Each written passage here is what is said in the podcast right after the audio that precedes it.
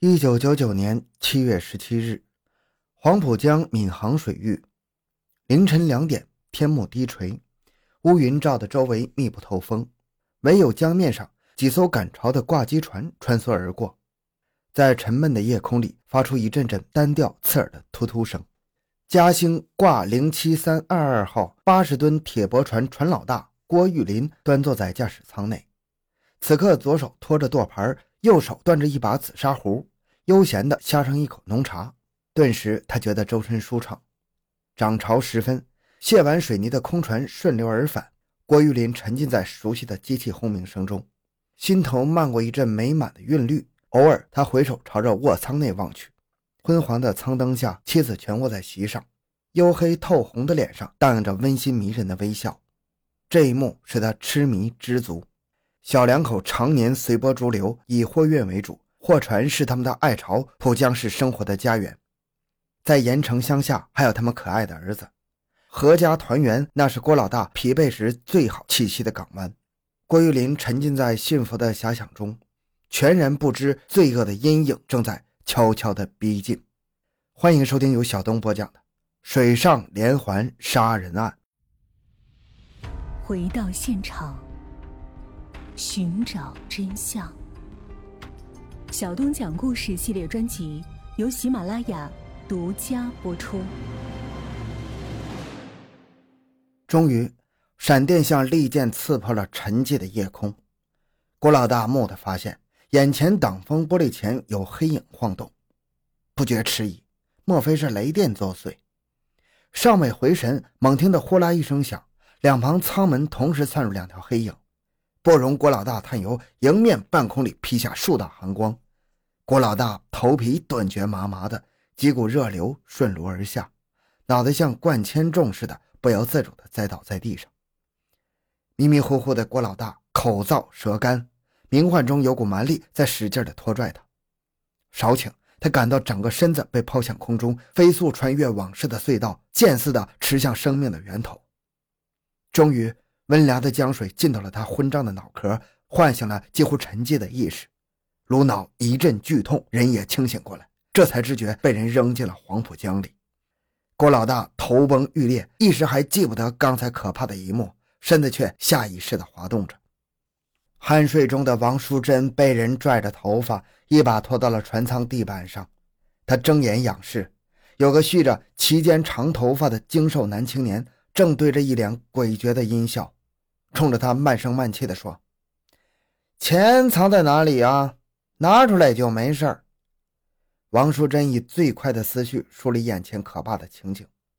常年的在外闯荡使他处惊不乱，他努力地平息内心，打量周围。眼前这个似鬼似人的男子，右手正举着一把明晃晃的砍刀，刀上分明沾着殷红的血，凶神恶煞一般的注视着自己。舱口还有一张黑乎乎的脸。不怀好意的四处打探着，陡然，她内心惊颤：怎么不见自家老公呢？莫非已遭不测？王淑珍不禁涌出热泪，全然不顾险情，奋力地撞向那个男子。那个人冷不丁的，毫无防备，一个趔趄，狼狈地朝后摔在地上。舱口上望风的家伙见时机扑面而来，无奈王淑珍势单力薄，被撞翻在地。男子饿狼吞食似的举刀乱砍。王淑珍毫无声息的顷刻命丧黄泉，两个疯魔抬起女船主的尸体推入江中。七月十七日清晨六点半，闵行公安分局碧江路派出所值班室民警接到了市第五医院急诊室来电反映，他们收治了一名头部严重刀伤的病人。按照公安部门的规定，医院接诊有疑问的刀伤病员，必须报有治安管辖权的派出所。值班民警文警赶到急诊间，只见那名头部缠满纱布的伤员躺在病床上昏迷不醒，一堆湿漉漉的外衣扔在了光脚板旁。值班医生介绍，病人独自来到急诊室，头部被砍了七至八刀，话也没说便栽倒在地。医生已经做了手术，急需输血抢救。接警民警想到救人要紧，垫付了急救费，便寸步不离地守护在一旁。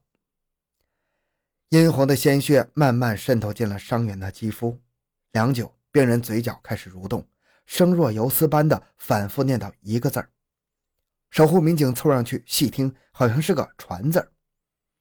情况报到闵行公安分局指挥中心，分局刑侦支队和水上派出所派员赶到医院，各路人马汇齐，大家拿不准眼前所发生的事件的性质，一时茫然无措。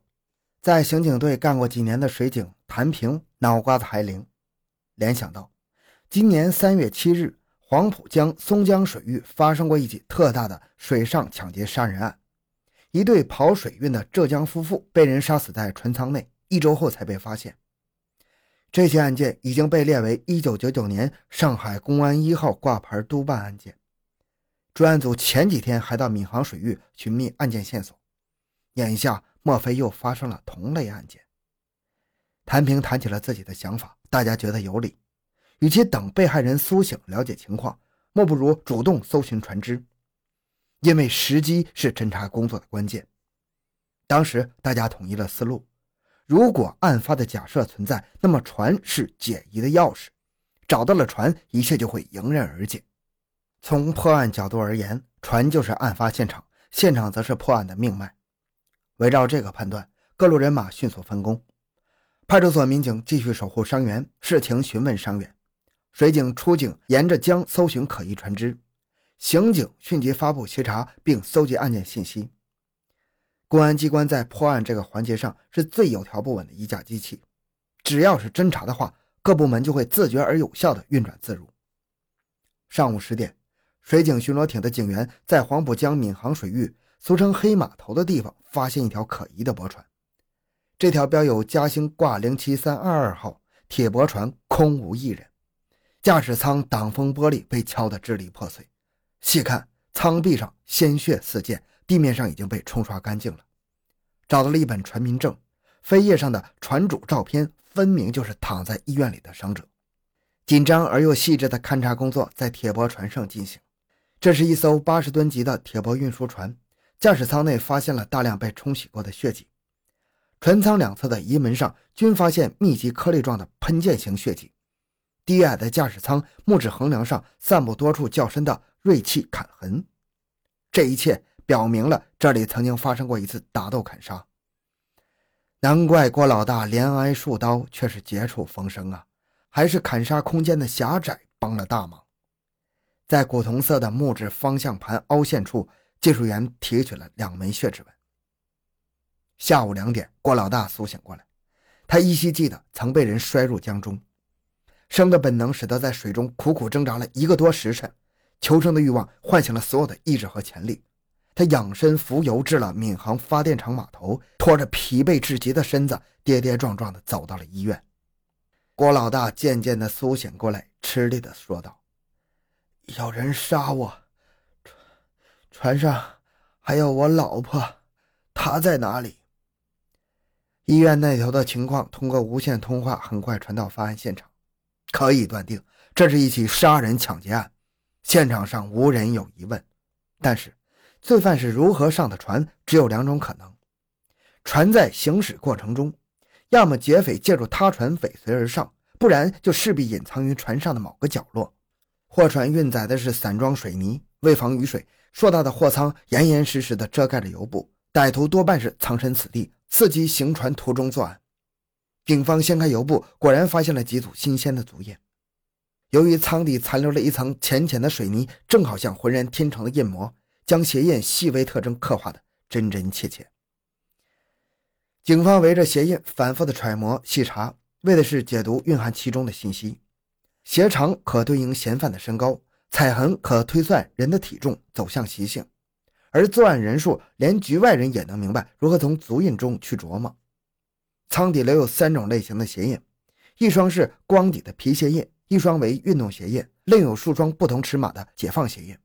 由此可以推测，由于装卸工穿皮鞋和运动鞋的可能性不大，况且这两种鞋印只集中在舷梯旁，多半是疑犯藏身所留。据此，案犯确定可以为两人以上。细致的技术员还在船舱的腰栏的水泥粉上捏取了一枚浅层的指印，判断是右环指。凌乱的卧舱显然有翻动的迹象。根据郭老大的陈述，警方清理了现场，得悉藏于卧舱抽屉内的当日营运款一万七千余元人民币不翼而飞，女船主王淑珍下落不明，勘察工作一直进行到上半夜。